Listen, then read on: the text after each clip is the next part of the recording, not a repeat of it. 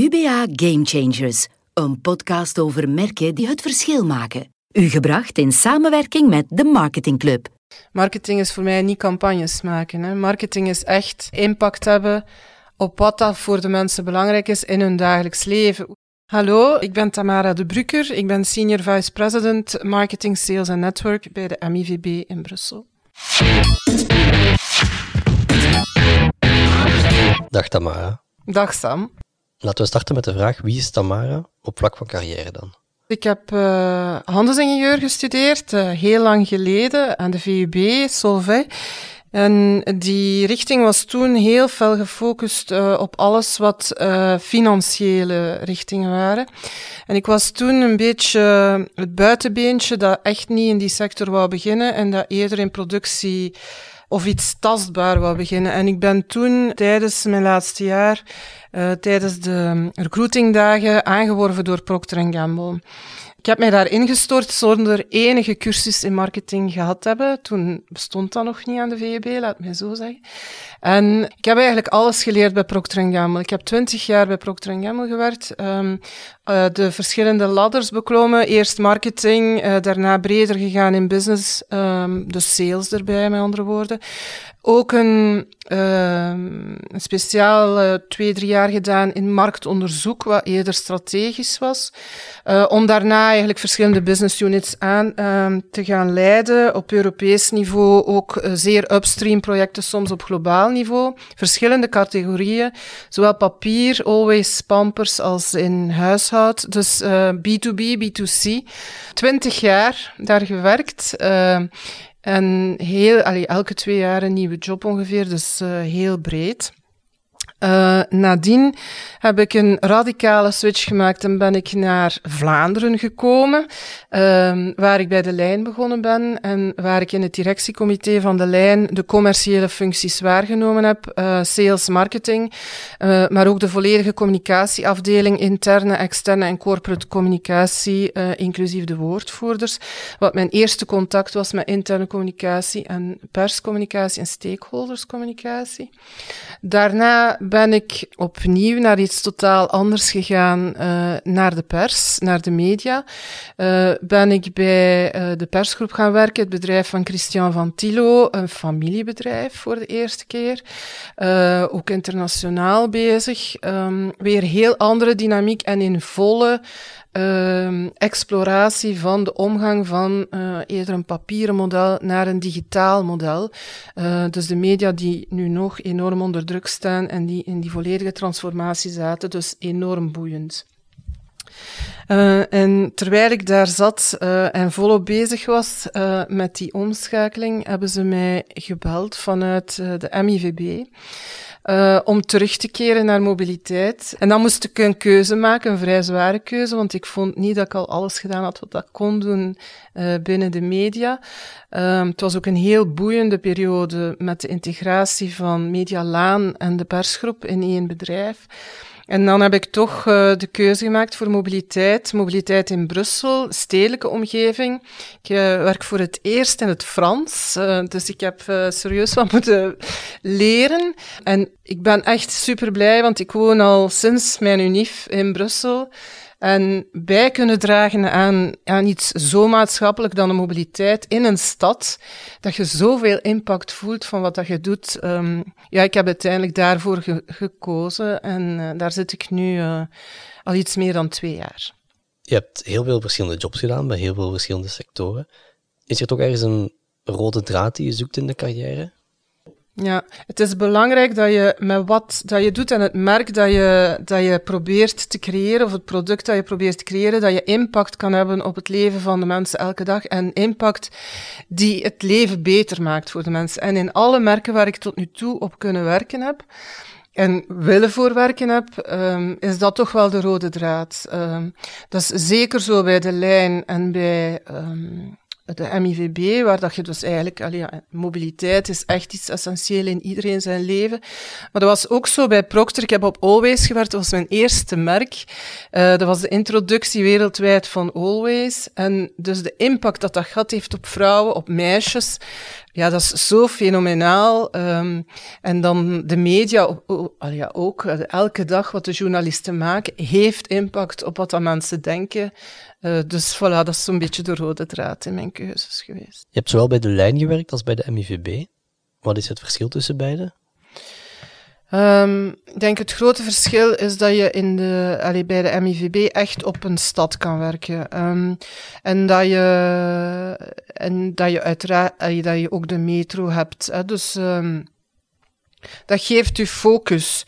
Uh, dat geeft u, dat geeft u ook een grotere impact, denk ik, en, en een, een beter zicht op, op wat er speelt. Ik denk de uitdaging bij de lijn was, was veel uh, was veel diverser. Uh, je had daar ook steden, à en Antwerpen, die gelijkaardig zijn met Brussel dan.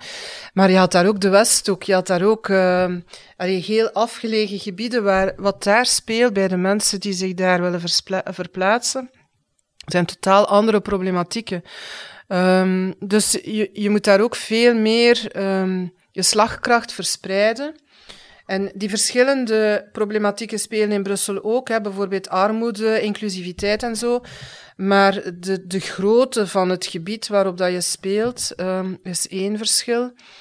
Uiteraard, maar, maar, dat is zowel in Brussel als, als in Vlaanderen, maakt ook een groot verschil wat de politieke visie is op mobiliteit, uh, wat de politieke strategie is en de beleidslijnen die uitgezet worden. Dus dat kan uh, soms toch wel heel verschillende klemtonen geven. Dus ja, ik denk dat dat een, aantal van de belangrijkste verschillen zijn. En, en, er zijn er uiteraard heel veel die, die gelijk lopen. Hè. Elektrificatie van, van uw voertuigen. Uh, uh, overtuigen van mensen om het uh, te nemen. Er zijn veel gelijkaardige uitdagingen. Chris van Roei van de UBA heeft jou een tijdje geleden gebeld en gevraagd wil je meedoen aan de reeks Game Changers. Je hebt daar ja op gezegd. Waarom zou je jezelf een game changer noemen? Ik denk als er, als er iets is dat ik probeer te doen, is um, op de merken die ik gewerkt heb, is altijd te vertrekken vanuit um, de klant en de behoeften van de klant en inzichten te krijgen van oké, okay, Waar zitten die mee en hoe kan ik die hun leven uh, verbeteren? En ik probeer altijd um, zowel het merk waar ik op werk als de ploeg waarmee ik werk uh, beter te maken. Is dat dan game changing? Ja. Ik ben enorm trots. Uh, wij hebben met de lijn een Gouden Effie gewonnen. Ik denk als, uh, als marketeer is dat toch nog altijd uh, een van de mooiste prijzen dat je kan winnen. Uh, uiteraard, ik ben trots op, op alles wat ik gerealiseerd heb bij de verschillende bedrijven waar ik gewerkt heb. Ik heb ook graag gewerkt bij de verschillende bedrijven dat ik gewerkt heb. Is dat nu game changing? Ja. Bij welk bedrijf heb je het gevoel dat je het meeste hebt kunnen veranderen? Ik, kan, ik, kan er, ik denk dat dat verschillend is. Uh, bij Procter heb ik twintig jaar gewerkt uh, op verschillende merken. Ik denk dat daar op elk merk wel serieus een impact gehad heb. Uh, wat dat altijd voldoening geeft, is als je ziet dat je bepaalde dingen um, geïntroduceerd hebt, zelfs al is het, wat is het, 90, wat is dat, 30 jaar geleden, op Always in België, als je ziet dat sommige concepten daarvan nog altijd relevant zijn, ja, dat geeft een enorme voldoening. Um, dus Ah, ja. ik, uh, ik, kan niet, ik, kan, uh, ik ga er niet echt één. Uh, ik heb zo bij elk bedrijf al hoogtepunten gehad die ik altijd zal meenemen naar de toekomst. Ik denk bij de MIVB is dat nu nog een beetje vroeg. Ehm, maar ik, ja, ik probeer dat toch overal te doen. Ja. Als we eventjes kijken naar de MIVB, heel kort. Wat is de missie, de visie van MIVB? Dus de opdracht van de MIVB is dus klanten uh, een, een, heel aantrekkelijke verplaatsingsmogelijkheid bieden, um, die heel inclusief is. Uh, dus wij zijn een publieke maatschappij. Uh, dus wij, wij proberen het ook zo toegankelijk mogelijk te maken qua prijs, maar ook in het algemeen qua toegankelijkheid. Um, en daarnaast wil je uiteraard um, zoveel mogelijk uh, mensen bereiken voor al hun verplaatsingen om een, uh, op een duurzame, uh, leefbaardere stad te maken. Iedereen denkt dat je een monopolie hebt. Ja, want allee, ja, je bent toch de enige? Nee, absoluut niet. De auto is één ehm, competitor, als ik het zo kan zeggen, maar de mobiliteitsmarkt is recent ook geëxplodeerd op, te, in termen van micromobiliteit en in termen van gedeelde mobiliteit. Dus ook daar... Um, moet je ook veel zoeken naar hoe kan je samen met die partners een, een duurzame mobiliteit gaan uitbouwen. Niet altijd je eigen merk naar voren schuiven, maar ook samen met de anderen proberen uh, een stad te creëren die leefbaarder is en wordt voor iedereen. Uh, wij hebben daarin drie opdrachten, zowel het uh, plannen, dus op korte termijn en op lange termijn, van hoe moet die mobiliteit evolueren in functie van de evolutie van de stad. we hebben daarnaast ook um, een ontwikkelingsrol. Een ontwikkelingsrol wil zeggen dat de MIVB ook zelf verantwoordelijk is voor het bouwen en het aanleggen van de volledige infrastructuur. Wat dus echt enorme projecten zijn, een nieuwe metrolijn aanleggen. En de derde opdracht en, en dat is eigenlijk de, degene die de mensen waarschijnlijk het meest spontaan ontdekken, is het exploiteren. Is het eigenlijk rijden en het aanbieden van de service aan de klant, de klantrelatie zo goed mogelijk houden, de reizigersinformatie. Uh, maar die drie luiken zijn belangrijk. Er zit dus zowel een strategisch luik aan als meer een tactisch en operationeel luik. Dat is onze opdracht. Uh, qua visie zijn we aan het evolueren en aan het nadenken van oké, uh, wat willen wij echt gaan betekenen um, in het leven van de mensen? Hè? Why do we exist? En uh, daar willen wij, zijn we aan het nadenken over een rol. Samen vervoeren wij het Brussel van morgen. Dus om daar toch het, um, het toekomstperspectief in mee te nemen, dat we echt toekomstgericht zijn, innovatie ook hoog in het vaandel dragen, willen mee evolueren, dat we dat samen willen doen. Samen wil zeggen, um, met de burgers, uh, met onze klanten, met onze uh, mensen. Wij zijn met 9000 mensen, dus ook een enorme slagkracht qua personeelsleden. En vervoeren. Vervoeren heeft ook twee, een tweeledige insteek. Vervoeren is letterlijk wat we doen. Hè. We brengen mensen van A naar B. Maar vervoeren is ook mensen laten dromen. Is ook mensen laten dromen van oké, als je ergens naartoe wil, dan ga je ergens naartoe, naar iemand, naar een beleving. En dus uh, gans die beleving is iets waar de MIVB de laatste jaren enorm goed geslaagd is om, om een heel positief imago neer te zetten uh, en mensen echt in vervoering te brengen. Um, dus het is, het drieledig, die visie, maar een, een sterke uh, zowel uh, functionele invulling, maar ook aspirationeel naar de toekomst toe en emotioneel naar wat we willen doen in het leven van de mensen. Je zit met jouw sector, en zeker ook in Brussel, in een zeer veranderend concurrentieel landschap. Er komen heel wat zaken bij. Hè? Deelsteps, deelfietsen, deelwagens. Um, je hebt Uber. Bike for Brussels wordt enorm gepromoot. En juist zeg je, ja, we gaan misschien met een deel van die partijen partneren. Hoe ga je met dat concurrentieel landschap om? Ik denk dat we vooral uh, goed moeten nadenken over wie onze echte partners zijn uh, in het realiseren van de visie voor Brussel. En uh, we hebben daar onze natuurlijke partners, zijn de, uh, de vier openbaar vervoermaatschappijen, dus de NMBS, de Lijn, Tech en, en MIVB, die beter en beter samenwerken, die nadenken over geïntegreerde tarieven, die ook proberen hun netten af te stemmen op elkaar, zones te ontsluiten, samen te werken op vlak van nieuwe producten. Maar daarnaast dus um, de vele deelinitiatieven uh, die in de markt zijn. Cambio is bijvoorbeeld een, een partner van de vier openbaar vervoermaatschappijen. En um, die al een tijdje in de markt is. En samen proberen we die, die behoefte aan de privéverplaatsingen met de auto uh, geleidelijk aan zo weinig mogelijk uh, te maken. En dikwijls ook gezinnen die misschien afzien van een tweede auto. En als er een context is waar dat mogelijk is en waar dat je ziet dat dat in stijgende lijn is, het de stedelijke context. Uh, en daar is het ook voor al die andere partners interessant om een netwerk uit te bouwen, omdat ze voldoende tractie hebben, terwijl dat, dat uiteraard op het platteland een volledig ander gegeven is. Um, hoe kan je samenwerken? We zijn volop bezig met een Maas-initiatief te ontwikkelen. Mobility as a Service. Um, concept is daar dat, net als andere dingen as a service, dat je geen eigenaar niet meer bent en dat je eigenlijk uh, op elk moment dat je een bepaalde mobiliteitsmodi nodig hebt, dat je die kan gebruiken als een service zonder dat je daar noodzakelijk op voorhand al een relatie mee moet hebben en dat die dingen heel gemakkelijk ontsloten worden uh, naar de consument toe, typisch via een app, um, waar je al die verschillende oplossingen uh, naadloos kan combineren. Uh, dat is ook een manier waar dat we nu met al die verschillende partijen aan het samenwerken zijn van oké, hoe kunnen wij gaan helpen? Dat zijn dikwijls kleine start-ups. Zij hebben een bepaalde positieve manier van te werken, van agile te zijn en zo. Wij hebben dan een, een andere manier van werken. Die twee passen dikwijls goed bij elkaar.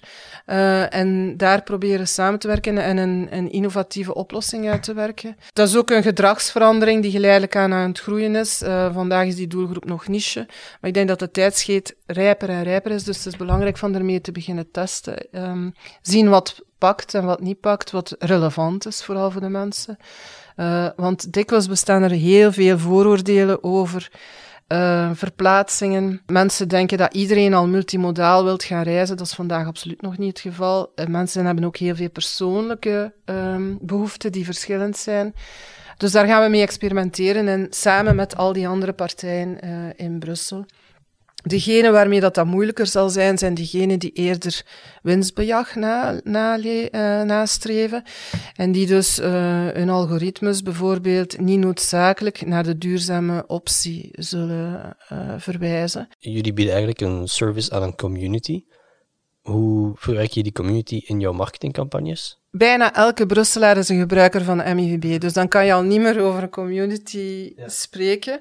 Er zit natuurlijk verschil in gebruik. Uh, je hebt um, de heavy users en je hebt dan heel veel occasionele users. En ik denk wat dat we, wat dat we um, meer en meer uh, proberen op te werken is um, met die verschillende groepen op een relevante manier te gaan communiceren, want die hebben niet allemaal dezelfde vragen. De heavy users bijvoorbeeld, daar weten we um, dat zij het meest veel eisend zijn qua uh, ervaring die we aan geven.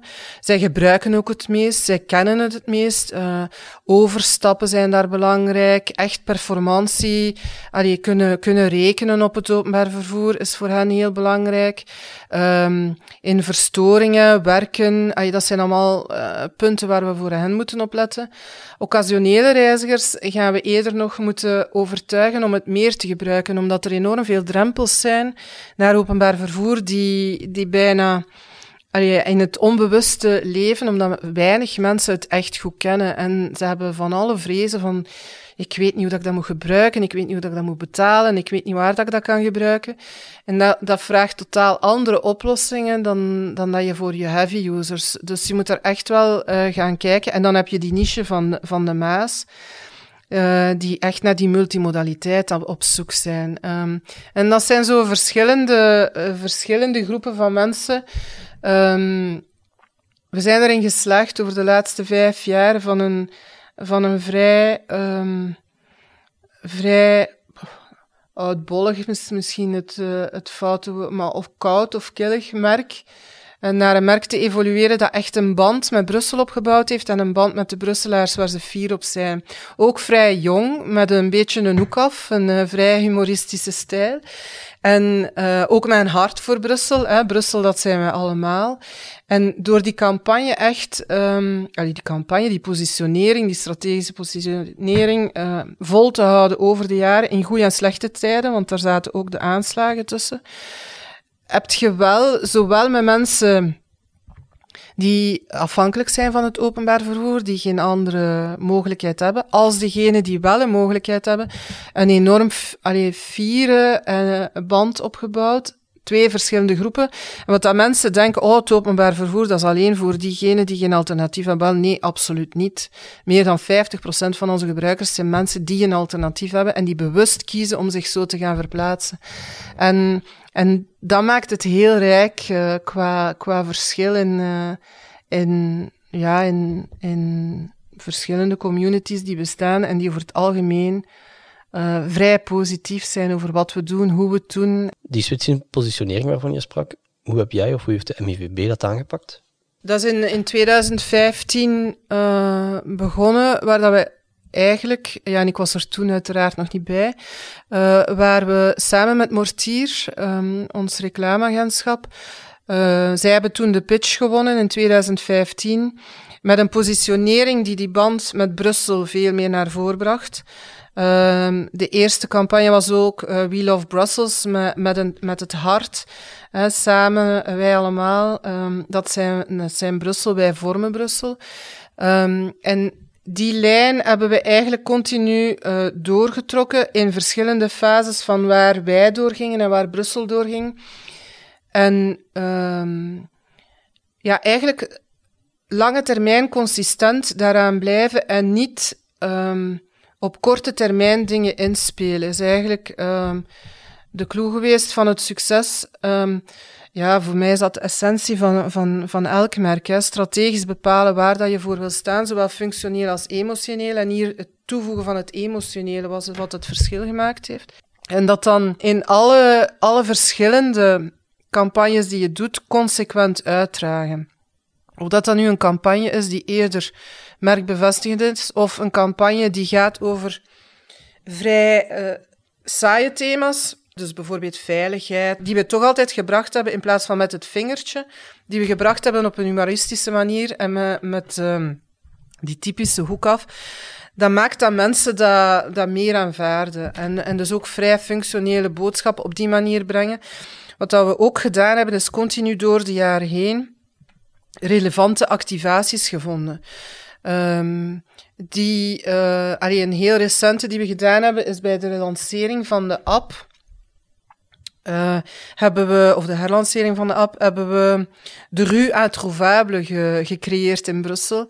En dus door actief onze gebruikers um, te betrekken van oké, de enige manier waarop dat je naar die evenementen kunt gaan in Brussel of die speciale dingen, en we hadden dat dan op een speciale locatie georganiseerd, is via die app. Dus ze moesten de app installeren om daar naartoe te gaan. Uh, we hebben concerten gegeven in de metro. Um, dus ja, door zo heel unieke um, activaties ook continu te doen.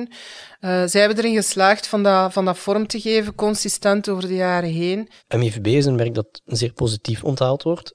Maar als je denkt aan openbaar vervoer, dan wordt je ook heel vaak geassocieerd met berichten zoals mijn bus was niet op tijd, mijn trein was niet op tijd, uh, rijdt niet, uh, ik kan mijn halte niet bereiken. Hoe ga je daarmee om met die negatieve reacties? Ik zou niet aanraden om, om het te proberen uit te leggen, want vaak is het ook een perceptie. Uh, ik denk dat je vooral moet werken aan een positieve communicatie. Als ik bij de lijn was, hebben wij een, uh, een heel straffe positionering ook naar buiten gebracht op een bepaald moment om met het stressmannetje om uh, mensen te overtuigen het openbaar vervoer te gebruiken. En dat, dat was dan meer gericht op de, op de occasionele gebruikers, op positieve momenten. Op, en dan zie je dat dat, dat lukt, dat, men, dat je mensen overtuigt. Dat was ook met, met andere vormen van, van betalen die veel toegankelijker waren. Ook bij de MIVB, wij focussen op positieve communicatie, op positieve argumenten die, die mensen uh, kunnen overtuigen en het, en het hen laten proberen. Want ik denk, um, als je het een paar keer gebruikt hebt en het komt in je in je set of consideration. Ik denk dat dat een van de belangrijkste uitdagingen is, want uh, er is veel perceptie die niet juist is, maar ik denk niet dat je dat moet proberen tegen te gaan, want uh, ik denk dat je eerder vanuit je eigen kracht altijd moet, uh, moet vertrekken. Alright, ik ga naar mijn afsluitende vragen. Welk merk uit jouw sector is volgens jou zeer goed bezig op vlak van marketing? Ik heb al heel, heel inspirerende dingen gezien in, in Wenen, in Berlijn. Um, in de Scandinavische landen, um, zeker qua mobiliteitsbeleid ook. Uh, uh, Kopenhagen is toch bijvoorbeeld uh, een stad die, die qua mobiliteit echt wel serieuze gamechanger geweest is. Daar zijn ze um, er enorm in geslaagd om, om dat een stad te maken voor, voor fietsers.